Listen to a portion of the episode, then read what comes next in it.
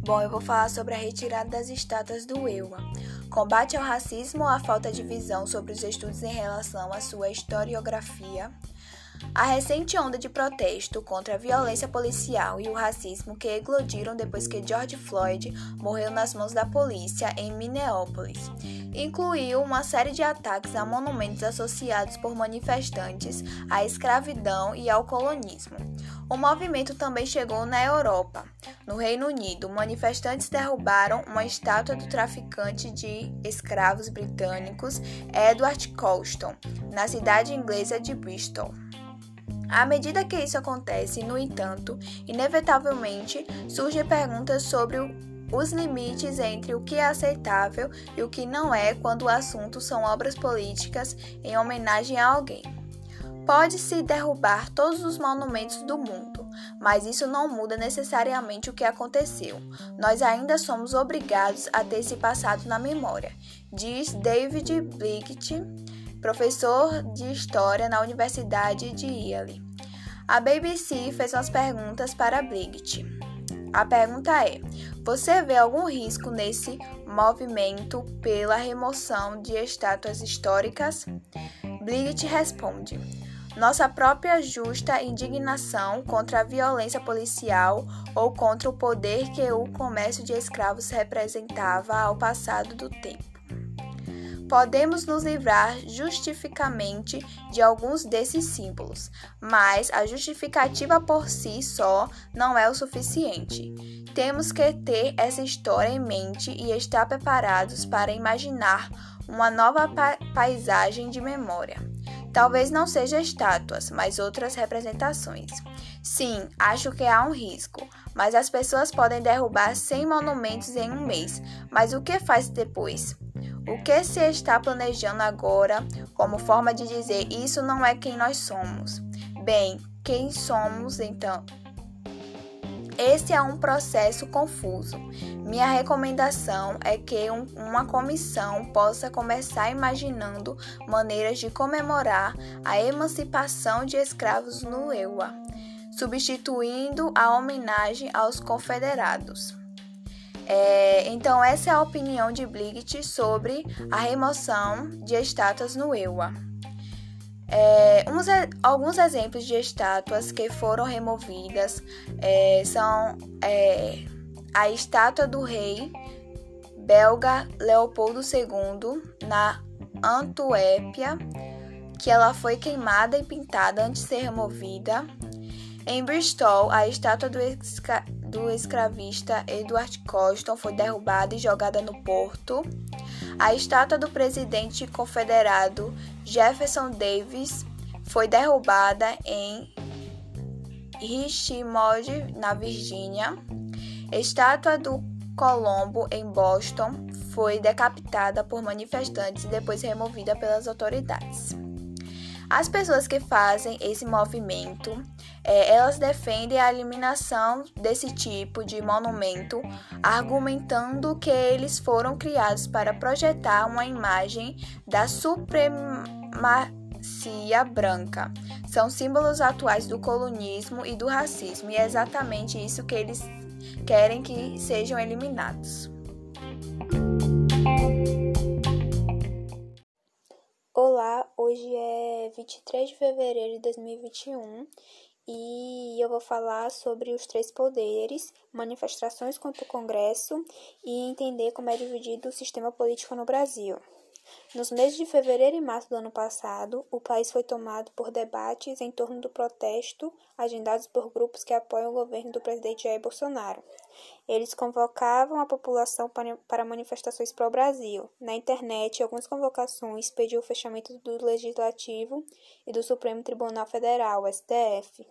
Os grupos acusam esses poderes de impedir Jair Bolsonaro de governar. Em 2019, o senador Eduardo Bolsonaro declarou em palestra que bastava um cabo e um soldado para fechar o Supremo Tribunal Federal. Com o aumento dos casos de coronavírus no país, os organizadores das manifestações decidiram cancelar os atos. Quais são os limites do poder do presidente? Embora o governo seja uno, o sistema político brasileiro é dividido em três poderes Segundo a Constituição Brasileira de 1988, compõe a República Federativa do Brasil os poderes legislativo, o executivo e o judiciário. Eles são citados no segundo artigo como independentes e harmônicos entre si e devem trabalhar para o bem-estar comum da população brasileira.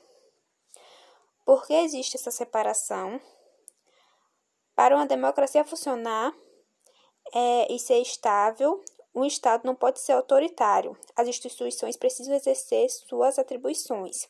Cada poder possui determinadas características e responsabilidades. A separação existe para que não haja concentração de poder nas mãos de apenas uma pessoa ou um grupo.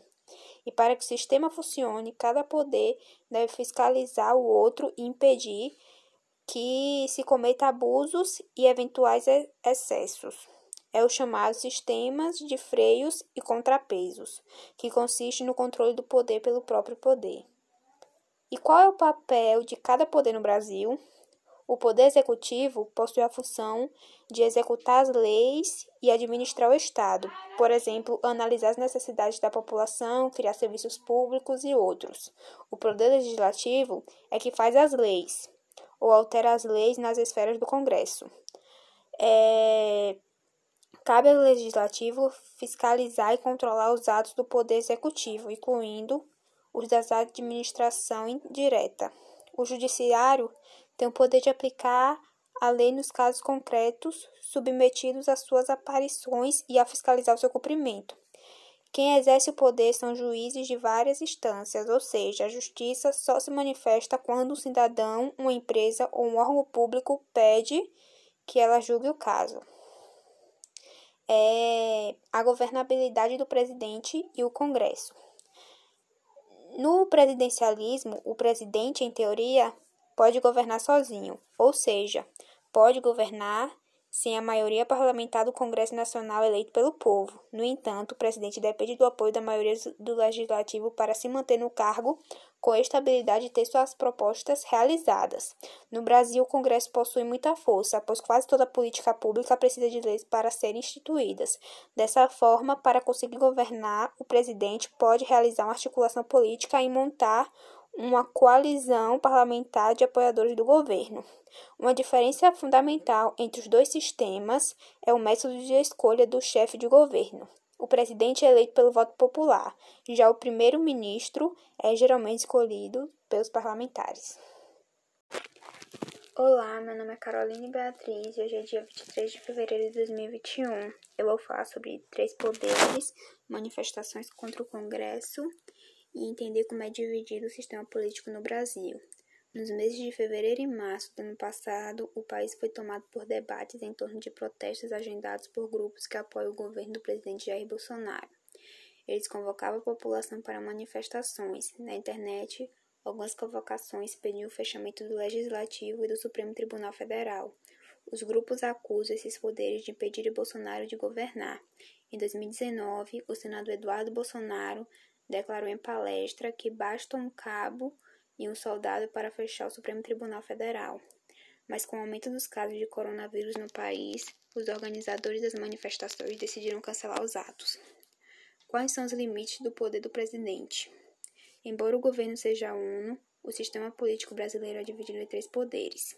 Segundo a Constituição Brasileira de 1988, compõe a República Federativa do Brasil os poderes legislativo, o executivo e o judiciário. Eles são citados no segundo artigo como independentes e harmônicos entre si e devem trabalhar para o bem-estar comum da população brasileira. Por que existe essa separação de poderes? Para uma democracia funcionar e um Estado não ser autoritário, as instituições precisam exercer suas atribuições. Cada poder possui determinada característica e responsabilidade, a separação existe para que não haja concentração de poder nas mãos de apenas uma pessoa ou um grupo, e para que o sistema funcione, cada poder deve fiscalizar o outro e pedir que se cometa abusos ou eventuais excessos. É o chamado sistemas de freios e contrapesos, que consiste no controle do poder pelo próprio poder. Qual é o papel de cada poder no Brasil? O Poder Executivo possui a função de executar as leis e administrar o Estado, por exemplo, analisar as necessidades da população, criar serviços públicos, entre outros. O poder legislativo é quem faz as leis ou altera as leis nas esferas do Congresso Nacional. É, cabe ao legislativo fiscalizar e controlar os atos do poder executivo, incluindo os da administração indireta. O judiciário tem o poder de aplicar as leis nos casos concretos submetidos à sua aparição e fiscalizar o seu cumprimento. Quem exerce o poder são juízes de várias instâncias, ou seja, a justiça só se manifesta quando o cidadão, uma empresa ou um órgão público pede que ela julgue um caso. É governabilidade do presidente e o Congresso. No presidencialismo, o presidente, em teoria, pode governar sozinho, ou seja, pode governar sem a maioria parlamentar do Congresso Nacional eleito pelo povo. No entanto, o presidente depende do apoio da maioria do legislativo para manter no cargo é, com estabilidade e ter suas propostas realizadas. No Brasil, o Congresso possui muita força, pois quase toda política pública precisa de leis para serem instituídas.